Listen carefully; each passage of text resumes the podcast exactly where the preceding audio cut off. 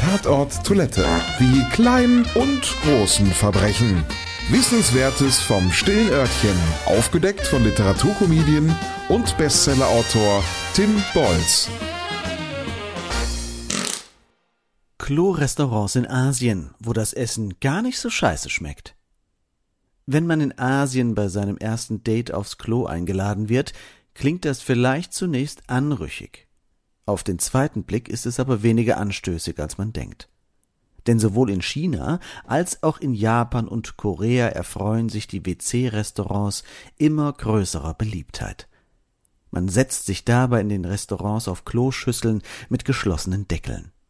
Fast alles, was man hier aus dem heimischen Bad kennt, findet man auch hier wieder.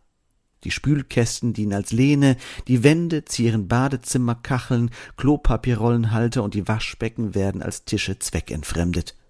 Doch wer denkt, dass hier der Spaß schon aufhört, hat die Rechnung ohne den chinesischen Einfallsreichtum gemacht. Auch die Speisen und die Getränke werden stilecht präsentiert.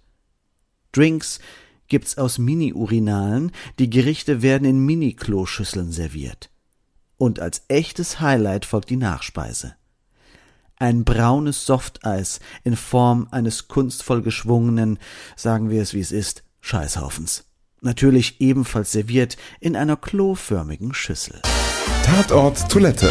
Wissenswertes vom stillen Örtchen. Aufgedeckt von Literaturkomedien und Bestsellerautor Tim Bolz. Ausgeschieden von der Podcastfabrik.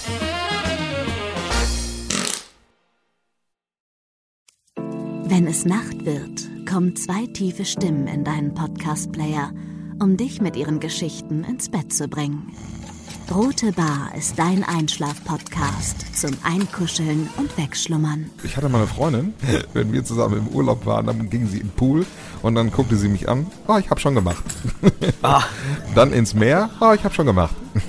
Und die machte immer direkt überall ins Wasser rein. Was war sie für eine Rasse? Ein Collie oder? Eine Blondine. Hör ihn zweimal, dreimal, zehnmal und schlaf immer wieder dabei ein.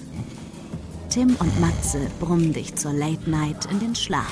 Was hältst du so von dickeren Bettdecken? Ich bin sowieso ein kleines Heizkraftwerk im Bett. Ist wirklich so. Ich entwickle wahnsinnige Hitze nachts. Ich schwitze ja. auch oftmals sehr viel. Ja, wenn jemand an mir klebt. Das Ach, wenn man so leiden. zu zweit, kannst du nicht haben. Ja, zu zweit schon, aber bitte, bitte ein bisschen Abstand halten. Also so einschlafen ist okay, aber dann bitte irgendwann lösen und in seinen Bereich rüberrollen. Ich schlafe besser, wenn ich zu zweit schlafe.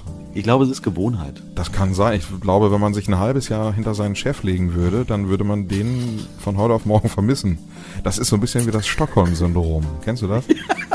Wenn der Entführer ja, von einem lässt, dann vermisst man den. Schöne Träume mit Rote Bar Podcast, dem entspanntesten Podcast in Deutschland.